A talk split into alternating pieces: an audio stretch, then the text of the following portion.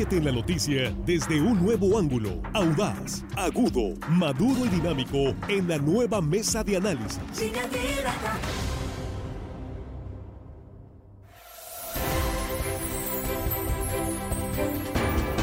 Aquí estamos de regreso de línea directa, ya estamos en la mesa de análisis, un poquito acá colgados con el tiempo, pero vamos rápidamente Sí, vamos a obviar presentaciones, pero antes, eh, con mucho gusto, por supuesto, agradecemos su compañía. Gracias por seguir con nosotros y gracias por compartir esta transmisión en vivo.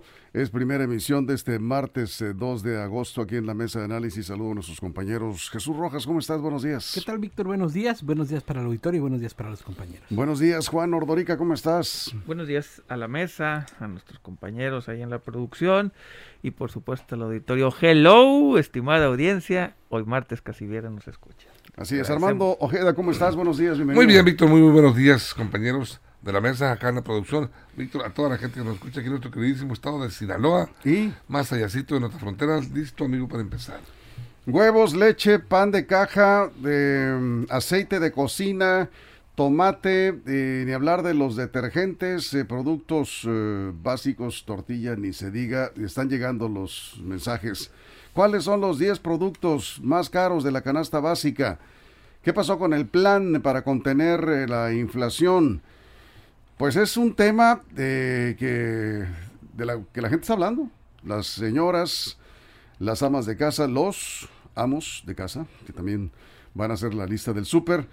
Lo saben, cada vez se alcanza para menos. Jesús, así las cosas con los precios. Yo creo que la pregunta que tendríamos que responder es cuál no. ¿Cuál de los productos de la canasta básica no se ha incrementado? Porque prácticamente, como bien lo, lo dices, el huevo, la carne, tanto de res como de cerdo, la leche, las tortillas ahora y el pollo y muchísimos otros productos que están ahí de consumo diario de las familias están prácticamente aumentando en una cantidad que ya no alcanza con el salario de los trabajadores para poderlos adquirir. Entonces, ahí las familias están haciendo de dos o sustituyendo cuando se puede o comprando de menos para poder salir adelante en las quincenas o en el mes porque la situación se está complicando cada vez más y lo más lamentable de todo es que no se le ve fecha de salida a esta crisis inflacionaria que dicen incluso se puede poner más complicado en los próximos meses. Oye, el presidente dijo que el plan para contener la inflación, el plan de su gobierno es un ejemplo a nivel mundial, ¿es cierto, Juan? Bueno, tanto así, tanto así como a nivel mundial, pues no. ¿Lo dijo o no lo, lo dijo? Dijo que era que México ya estaba a la vanguardia. Que, un ejemplo en el mundo. Que lo estaban imitando. Eso es falso, no están siguiendo esas políticas. No, pero lo dijo el Sí, sí lo dijo, sí, lo dijo, sí lo dijo. Era la pregunta. Sí, sí lo dijo, claro. Dijo que México está a la vanguardia en el mundo con su paquete antiinflacionario, así dijo. Híjole, híjole. Fíjate aquí que una ama de casa dice, ni hablar del champú, eh, están por los cielos, los, los, precios se han incrementado, aquí me estaban pasando el, el dato, en algunos casos hasta el 70% de incremento. Y, bueno, pues ya la carne, pues nomás una vez al mes, yo creo que nada más como el caso de los eh, trabajadores de menos ingresos, Juan. Sí, y del paquete este que se anunció de, de productos para evitar que subieran de precio, fueron 24, ya 22 muestran aumento, aumento. Entonces digamos que dice el presidente que no fracasó y lo dijo, no fracasó esto porque estuviera peor sin este pacto. Oye, pero Así ¿algunos han bajado? ¿Algunos precios han bajado? Eh, pues, hasta ahorita lo que reportan es 22 productos de 24 tuvieron algún tipo de incremento. El índice nacional de precios, al, consumidor, Sí, pero eso es en, no de los, el índice nacional de precios al consumidor y la canasta básica son más productos, son como 80 productos. Entonces, de, esa, de esos 80 sí algunos han bajado, pero de los 24 productos que de esta canasta básica que utilizaron, digamos, como plan piloto, de, entre 15 y 20 han mostrado algún tipo de incremento y esto al final del día pues le pega al bolsillo a los mexicanos. El gobierno dice que sin este pacto o este plan estuviera al 10% la inflación. Eso es lo que dice y argumenta el gobierno. Por ahí tienen unos argumentos medios extraños. Dicen, por ejemplo, que gracias al, al programa de Sembrando Vida los precios se mantienen bajos. Yo no veo cómo, porque no tiene nada que ver el programa de reforestación con los precios bajos. El subsidio a la gasolina, eso sí, eso sí ha beneficiado a que no suban tanto los precios. No, imagínate si no tuviéramos subsidio. Ya dijeron que estuviéramos al 10%, por, dijo ahorita el secretario de Hacienda que estuviéramos al 10% de inflación, ahorita andamos en el 8%, que fuera 2%. Oye Juan, pues qué bueno que tenemos ese subsidio. ¿Te acuerdas que no te gustaba? Yo sigo diciendo y lo voy a seguir manteniendo, que es preferible un punto de inflación que estar quemando 400 mil millones de pesos que se pueden utilizar en infraestructura. Todavía más caro los que Repito, en un periodo de seis meses sí, porque esos, esos 200 Pero es que no son seis meses, no se saben. Los expertos dicen que no se sabe cuánto tiempo puede perfecto, esto. Perfecto. En este momento, seis meses que utilizaran de ese subsidio ahorita, se hubieran utilizado en infraestructura de carreteras, puertos, aeropuertos. Pero con eso no se, Eso no se, no se baja el precio de los Un por ciento de inflación, repito, e insisto, se hubiera utilizado para generar riqueza que en el futuro nos hubiera ayudado a subsanar las finanzas. Si tú quieres poner el futuro de tus hijos por ti, es tu problema. Muchos queremos. Eh, ese, es un tema de. Muchos creemos y queremos que podemos también dejarlo. voy, con Armando, pero eso es un, números según, es un tema. Eh, los economistas son muy fríos con los números. Armando, vamos contigo. Por favor, no interrumpan Armando Ojeda. Adelante, Armando. Y fríos de corazón también. Mira, este, el, presidente presentó este plan contra la inflación e hizo un llamado a los eh, empresarios, a los productores, dijo, los invito a hacer patria, o sea, a sumarse, a solidarizarse con el pueblo de México para enfrentar este problema inflacionario que está pegando, hay que aceptarlo, es en México, pero los efectos se sienten en todo el mundo, es global esta crisis que estamos viviendo. Y bueno, el, el gobierno ofrece, en ese, eh, fue en, en abril, desde abril, ofrecía retirar los aranceles a productos de la canasta básica para aliviar de alguna manera este, este, esta situación y apoyar a los empresarios eh, orillándolos o motivándolos para bajar los precios. Sin embargo, de acuerdo a lo que la Profeco está este, dando a conocer, al menos eh, son 15 productos de la canasta básica los que siguen subiendo, de esos 25. ¿Tú le crees a la Profeco? Eh, le creo a medias más o menos, porque, porque la realidad no hay un control este, para establecer los precios. Está a libre albedrío de los no, empresarios. Pero yo no me refiero al control, sino a los precios y a los incrementos, eh, variaciones eh, que da a conocer la Profeco, ¿le crees? Bueno, Víctor, es la, autoridad competente es la que, es la que investiga y la que está monitoreando los precios. ¿no? en autoridad, eso de competente, pues ya quién sabe. Bueno, es, es, la que la competencia está en sus manos de vigilar los precios y darlo a conocer el comportamiento. encargada. Bueno, bueno digamos, esa es la facultad que tiene. Tiene la facultad, pues. Vigilar los precios. Entonces, eh, siempre los, ¿en qué, ¿en qué datos nos basamos entonces nosotros? Si nosotros no, hay que ser, hay que ser claros. Ninguno de nosotros vamos a los abarrotes, vamos a las tiendas. Eh, es un buen dato. A, comprar. Es, un dato ah, serio. es un dato serio. Es un referente. Por supuesto, es un referente. Ahora sí crecen los números, ¿verdad? Medianamente. No, no, no es que no crean los números, ah. en los datos. Ah. los datos. Pues la misma. Jesús, vamos contigo, Jesús. Sí, yo le voy a contestar a Juan sin amargarme porque creo que además el vinagre ya de por sí está caro. El tema es el siguiente. Yo dije desde un principio que estaba bien que el gobierno federal estuviera apostando a mantener el precio de las gasolinas porque si no la escalada de precios, y no en un dicho mío, sino en un dicho de expertos, se iba a incrementar de tal manera que prácticamente pudiera desfasar por completo el consumo de las familias que menos tenían o que menos ingresos tienen.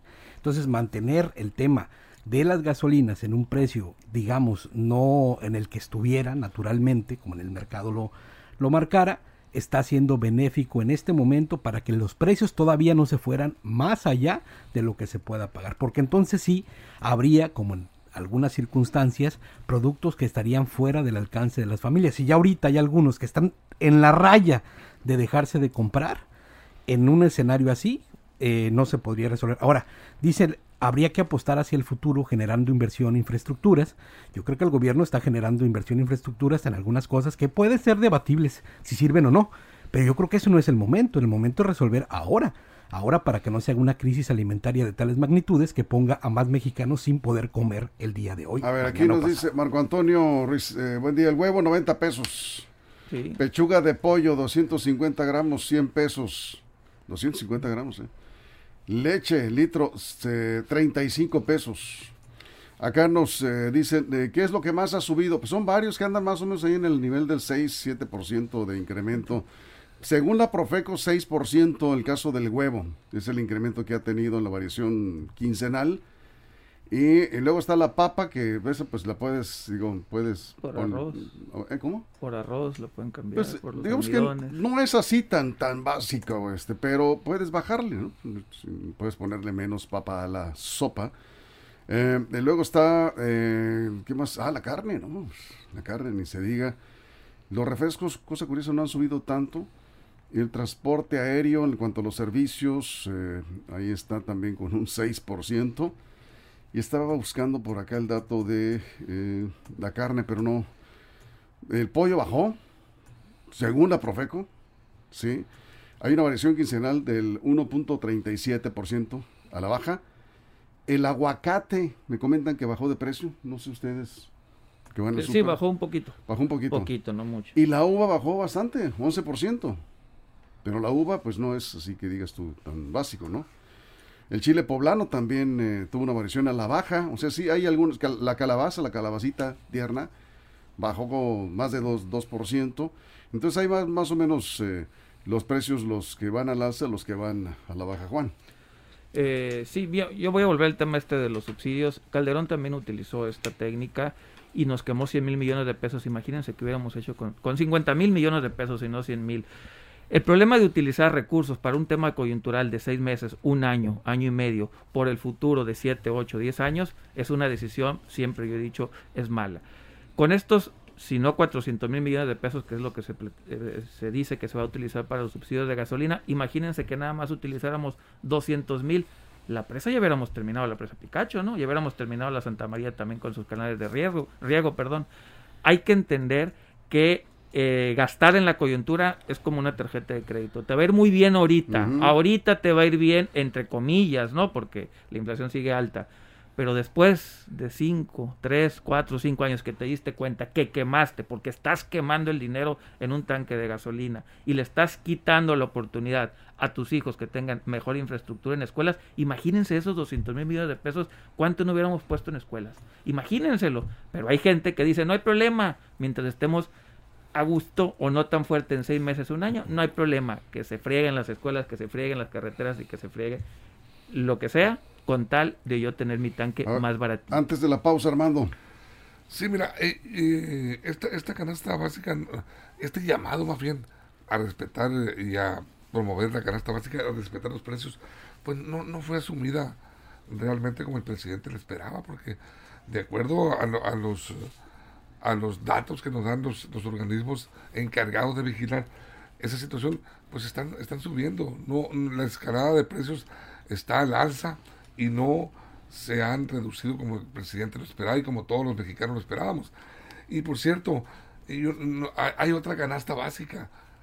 La, otra canasta básica es la que se refiere a los productos que no están contemplados dentro de esta canasta de prioridades, canasta de mercado de prioridades. Entonces no es básica. Eh, bueno, así se le llama también. Así, el, el, director del grupo Consultores de Mercados, Juan Carlos Anaya, habló de la otra canasta básica ellos la están tomando como también como referencia y dice que también en esos eh, ahí está el alza más drástica cuáles son eh, esos productos el jamón la salchicha la leche crema y quesos por ejemplo es la otra canasta básica la que no está contemplada entre, los principales este elementos que consume el pueblo de México Bien. vamos a, vamos a una pausa en radio nos quedamos sin cortes en redes sociales tenemos varios comentarios aquí y luego veremos cuando estemos de regreso de la pausa en radio cuáles son los estados donde más han subido los precios de la canasta básica. ¿Está Sinaloa entre ellos? Esa es la pregunta. Volveremos después de la pausa. Seguimos aquí en la mesa de análisis de línea directa. Continuamos. Línea directa. Información de verdad. Línea directa. Hay mucho interés en el tema, Jesús, eh, mucho. interés porque la gente lo, lo, puede eh, verificar a diario a la hora que vas al, al super. Aquí me comenta una, una, persona, dice, lo peor que puedes hacer es estar comprando diariamente oh, los productos.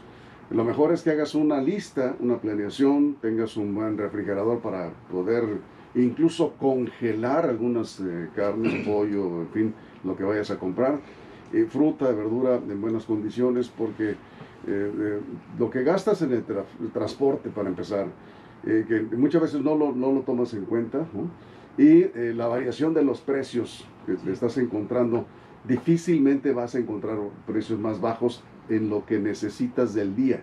Entonces lo mejor es hacer una lista, comprar la despensa por lo menos de la semana. Así es, y fíjate Víctor, nos dice Daniel Tapia, director del eh, Banco de Alimentos de Culiacán, que según el INEGI lo que ellos han visto son la papa, algunas frutas, verduras, el frijol, el huevo y últimamente la tortilla, lo que más considera ha subido eh, en el precio, ¿no? Y que es más difícil comprar. Ahora, imagínate cuando las familias que tienen un ingreso mínimo, se enfrentan a la disyuntiva de tener que ir al súper o al mercado para comprar los productos y ven que con el dinero que eventualmente ganan, o que habitualmente ganan, mejor dicho, no alcanza para comprar el kilo completo de huevo, para comprar las tortillas, que ahorita están ya en 25 pesos, y entonces ahí empieza una verdadera eh, problemática familiar que se tiene que enfrentar con muchísima pues digamos, inteligencia, ¿no? Porque ahí tienes que empezar a sustituir unas cosas por otras. Eso es Juan. Eh, sí, y el tema, el tema obviamente le está pegando a todas las clases sociales, ya no nada más.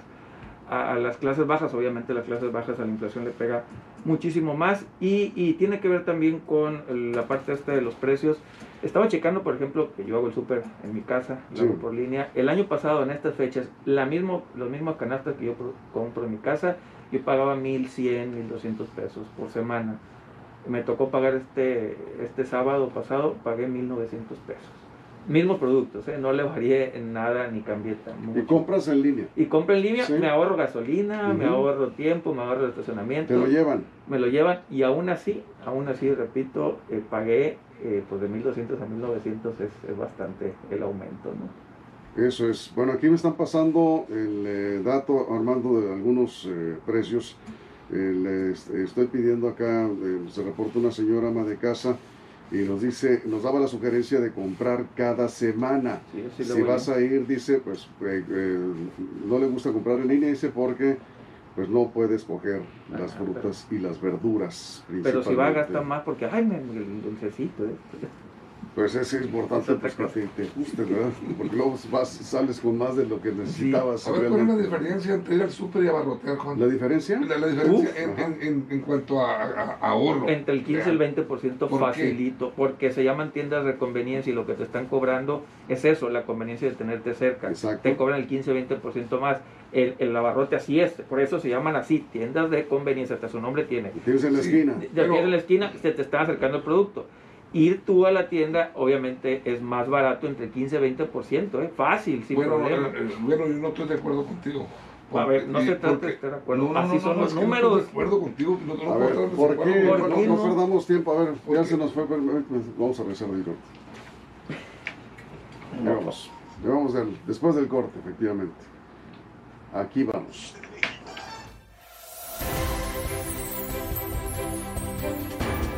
Aquí estamos de regreso. Bueno, eh, ¿cuáles son los estados donde ha habido más incrementos? Donde, digamos, están más caros los productos, donde se han dado las mayores variaciones de precios eh, al alza en promedio nacional. Michoacán, Guanajuato, Chiapas, Sinaloa y Coahuila. Son los más caros. Ahí van más o menos, son los... Sí. Nos tocó la referencia. Nos tocó, exactamente. Aquí no sé, me dice otra persona, yo prefiero hacer las compras en línea, dice, me parece muy acertado lo que dice Juan, lo que vas a gastar de gasolina. Y eh, compro en una tienda que ustedes anuncian, dice, ahí en el noticiero. Eso es. Lo que va a gastar en gasolina te lo va a cobrar el, mensaje, el, el, ¿cómo se llama? No. El, automóvil que te va a traer. ¿No? A, ver, yo les yo ah, te comentaría, Víctor, que... Sí, Jesús.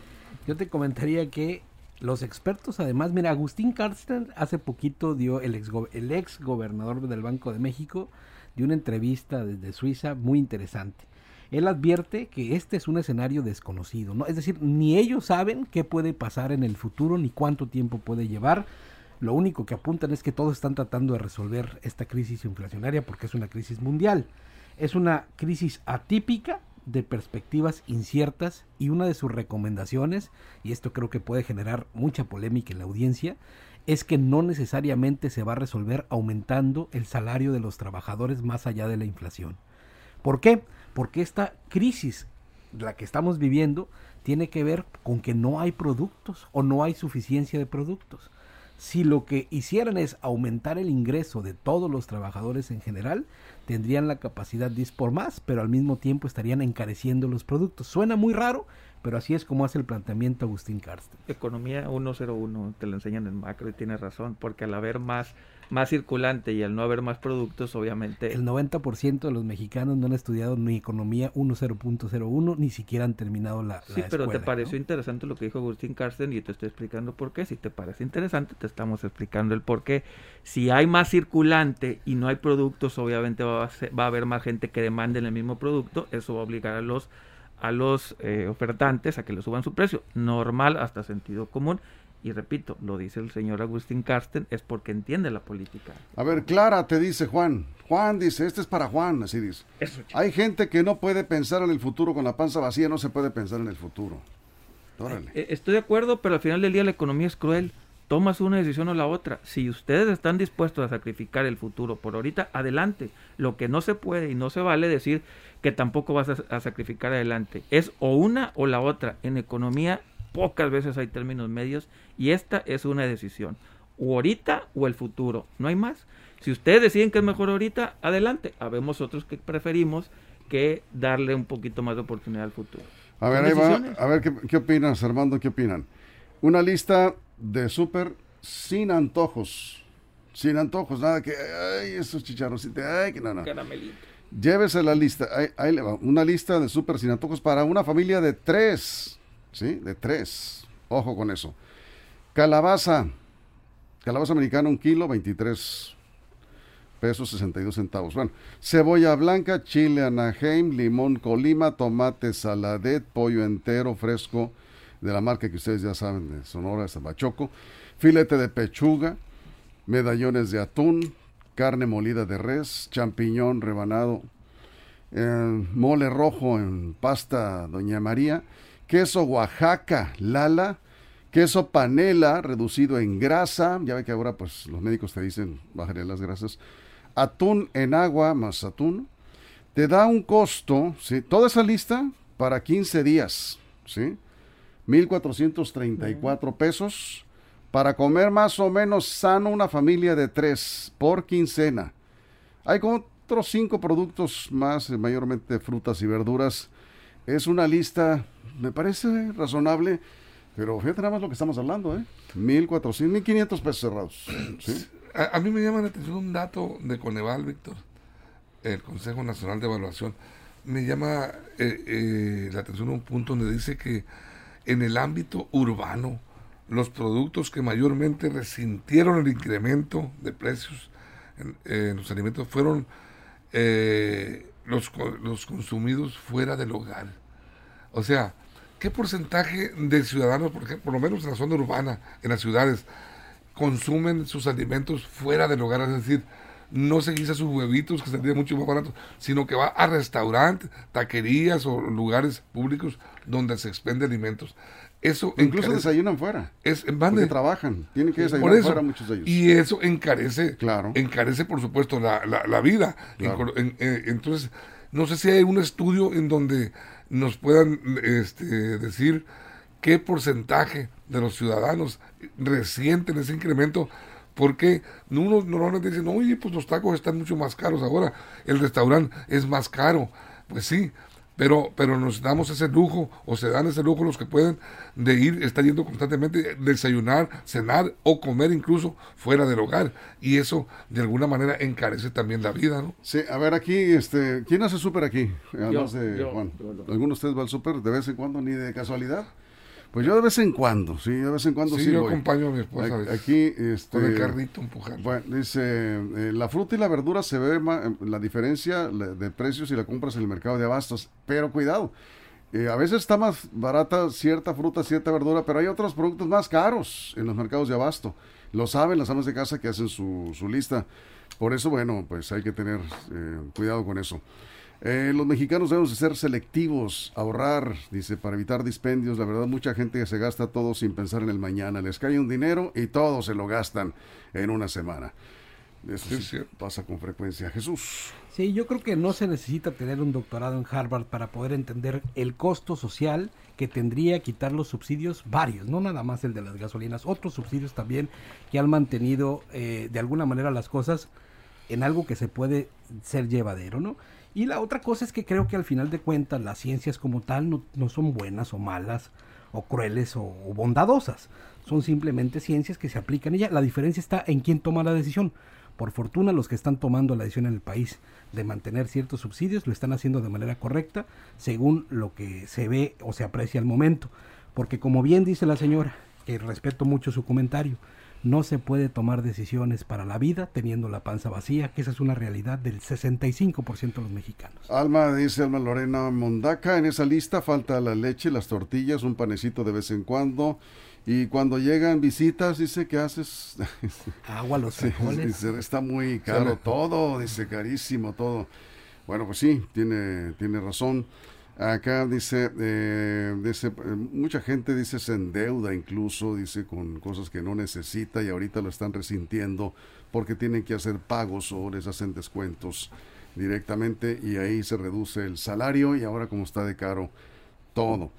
Bueno, este, ahí, ahí van los comentarios. Sí, Juan. Sí, esa es otra cosa. Si usted se va a endeudar, trate de, pues a veces es imposible no hacerlo pero eh, buscar la menor tasa de interés que ahorita está complicado encontrarla, pero si puede, en verdad, no, no se endeude ahorita porque las tasas de interés están muy altas y las tarjetas de crédito. Las tarjetas de crédito, si las va a usar, paguen en el mismo mes porque si usted le suma el aumento de precios más el aumento en la tasa de interés, lo que usted está comprando ahorita, en un futuro se lo va a cobrar mucho más caro. y a veces la diferencia de preferir el futuro perdón, el presente sobre el futuro, es que lo terminas pagando el triple de caro. Sí, acá me comenta Daniel Gagiola. Saludos, visión Daniel. La lista que, que leímos, nos pasó acá una señora, es similar, dice su lista del súper. Se queda corta porque le falta la carne y ya con eso se van dos mil pesos más. Por ahí creo que sí, sí, por ahí vi la lista algo de carne. Aquí tengo mi lista. Sí, bueno, a ver, Armando. Eh, mira, Víctor, eh, eh, yo he escuchado mucho a las personas, a la gente, amas de casa y no amas de casa, comentaristas como nosotros, eh, diciendo, bueno, que los empresarios, y el propio presidente lo dijo, hizo un llamado a los empresarios para que hicieran parte, se sumaran a esta jornada para enfrentar esta inflación que estamos viviendo en el país. Y, y todos volteamos a decir, bueno, que sacrifiquen los empresarios, que sacrifiquen sus utilidades de alguna manera mientras se estabiliza la economía. Pero también eh, hay que ser un poco justo con los empresarios. Son demasiados los impuestos, son eh, lo que gastan también en eh, lo que es la prestación de los empleados, el pago y prestaciones de empleados. Son muchos los gastos, la luz eléctrica muy cara, todos los servicios. Sí, los costos. Entonces, aparte, hay que, hay que también tomar en cuenta que venimos apenas queriendo, tratando de salir los empresarios, todos juntos, de la crisis del COVID que afectó esta pandemia afectó muchísimo a y todos sigue afectando. y sigue afectando. Entonces buscar un solo sacrificado ellos yo me imagino que sí quisieran de alguna manera eh, eh, solidarizarse también además, con, el gobierno y la gente no con lo que estás platicando Armando me acordé de un diputado local muy chistoso que salió a dar una rueda de prensa a decir que era que era Maseca era la empresa la que debería de bajar su utilidad para que pudiera estar la tortilla a menor precio. Y es que luego estos discursos populistas y además demagógicos eh, no pueden entender que no es contra el empresario, no es contra aquel que tiene eh, la producción de, o la transformación de un producto. En realidad la crisis es más grande y se tiene que ver de más allá. Pero claro, siempre habrá quienes, de manera, pues digamos, eh, superficial vengan a dar estas soluciones. A ver, aquí por ejemplo Carolina dice, yo pienso que el incremento de precios se pudiera contener un poco si los empresarios cambian su manera de ver y pensar solamente en economía, solamente en dinero. Eh, no solo piensen en eso. Eh, dice que dejen de ganar dinero, dice que su ganancia sea más justa. Es lo que estoy comentando. Que ganen centavos, que no ganen pesos. Nada más un ejemplo, la gasolina. Hay gasolineras que ganan 20 centavos, otras tienen ganancias hasta 4 pesos. Dice, no culpen solo al gobierno. Bueno, el problema es que si no hay utilidades, una empresa no puede pagar sueldos y, tiene que cerrar. Y correr gente. Impuestos, y todo lo demás, ¿no? Lo que comentaba aquí Armando. Ah, acá también nos, nos dicen, eh, usen el Internet, mamás, para revisar y comparar precios. No solamente estén en el Face o en el TikTok, pongan ahí entre sus páginas consentidas las páginas de las tiendas y cadenas de los super para que comparen precios. Se van a encontrar información importante y algunas sorpresas. Y viene la luz, un incremento en energía eléctrica para agosto y septiembre. Otro golpe a la economía. Estamos cerrando. Eh, Rápido, el, gobierno, el, gobierno federal dice que gasta en este paquete para contener la inflación 574 mil millones de pesos, utilizando Sembrando Vida, programas del bienestar, fertilizantes, abasto y adquisición de leche, eh, programas a ganadería, pesca y acuacultura. Creo que va a ser complicado que este paquete vaya a detener la inflación porque es un problema exógeno, es un problema de fuera del país no es un problema que se creó en México y bueno, hay que acostumbrarnos a estar en la incertidumbre al menos por seis meses a un año. José Orduño dice, eh, los ricos que robaron hasta más no poder durante años, los del PRIAN RD, existen mafias en varios productos como el huevo, pollo, frijol, aguacate, limón, todas son mafias y se deciden los precios, pregunten a los comerciantes de Sinaloa y se van a dar cuenta. A ver, Armando, cerramos 30 segundos. Sí, ahorita le comentaba a Juan. ¿No contestas nada sobre esto que dice José Orduño? ¿Eh? Sí. Bueno, no, okay. no, es que me escuchaste. Bueno. No, sí, por eso me mucho. 30 segundos. Está culpando todavía. Está 30 segundos. Sí. No, yo decía, Juan ahorita decía que una manera de economizar era, pues, eh, no estar yendo todos los días al súper o a los abarrotes. Pero en las comunidades rurales, Juan, ahí la gente tiene la necesidad de estar yendo pues, a, a comprar lo que va necesitando al abarrote. Y en las comunidades rurales la carestía le está, pegando más que la zona urbana. Sí, sí, pues claro, pues más caro llevar el producto. Te sale más caro llevar el producto. Exactamente, por eso es más cara la vida en la zona rural. Así y bueno, y ahí es donde tienes que estar yendo. Bien, nos vamos con un aviso. Está cerrado el paso ahí a la altura del puente que conduce a Tamazula y Callejones de Tamazula. Se desbordó el río Sinaloa, como ya se estaba previendo esto desde ayer en, ese, en esa zona. Ya están ahí las autoridades municipales de protección civil. Están pidiendo evitar circular en esa zona, repito, puente que conduce a Tamazula, cerrado. ¿Tamazula, Sinaloa? Callejones de Tamazula, Guasave. Ah, bueno. Sí. Bueno, es, y estaremos atentos a lo que ocurra en las próximas horas porque sigue bajando bastante agua de las lluvias en la, en la sierra. Nos vamos, Jesús. Muchas gracias. Buenas, buenos días, Víctor. Al súper. A ver qué, ah, encontramos de afuera. Muchas gracias, Juan. gracias, Armando. Gracias, a usted por su compañía. Lo esperamos en punto de la una de la tarde en la segunda emisión de Línea Directa. Información de verdad.